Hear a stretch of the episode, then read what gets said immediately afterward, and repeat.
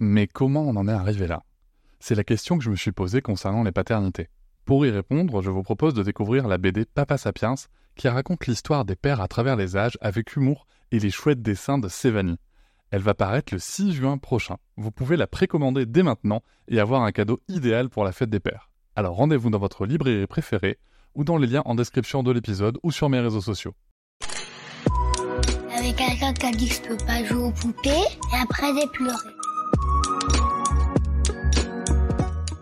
Bienvenue sur Papatriarcat, le podcast qui réfléchit la parentalité au XXIe siècle en essayant de l'affranchir du modèle patriarcal.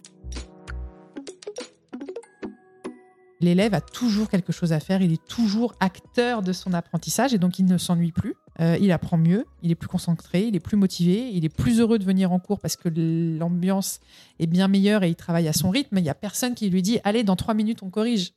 Donc euh, ça change totalement tout pour l'élève et ça change tout aussi pour l'enseignant qui se met dans une posture de retrait pendant cette phase d'atelier, qui devient un guide pour son, pour son élève et qui le laisse vraiment apprendre, se tromper, faire, recommencer, corriger, aller demander aux copains si c'est bon et refaire. Ça fonctionne comme ça.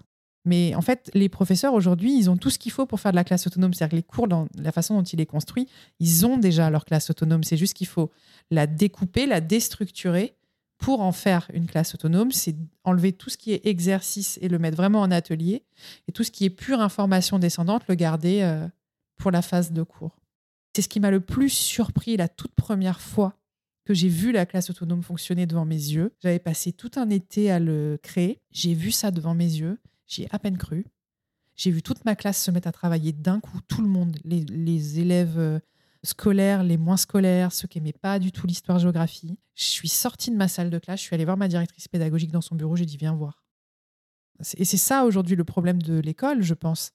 C'est que les élèves passent des heures et des heures et des heures en cours où on leur donne une information descendante.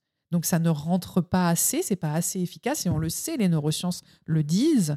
Et après à la maison, ils ont des tonnes et des tonnes de devoirs à faire pour intégrer quelque chose qu'ils auraient dû au final intégrés quand ils étaient euh, en cours. Et donc, c'est ce que je dis toujours, le bon professeur, c'est pas celui qui est dans l'innovation à tout prix, c'est celui qui cherche ce qui est efficace pour ses élèves. Et c'est celui pour qui la première des choses, c'est la réussite euh, des élèves. Et voilà, j'espère que cet extrait t'a plu. Tu pourras retrouver l'épisode en entier dès demain sur toutes tes plateformes préférées, comme Apple Podcast, Podcast Addict, Pocket Cast ou encore Spotify.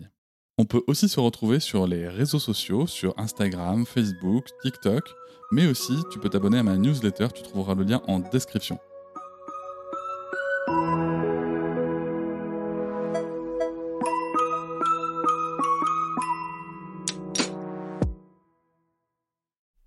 Hop, c'est encore moins. Si tu veux soutenir le podcast, tu peux aussi t'abonner à Papatriarca Plus et découvrir chaque semaine un épisode bonus en plus des 60 déjà disponibles à découvrir sur tes applis de podcast comme Pocketcast, Castbox ou encore Apple Podcast. À très vite.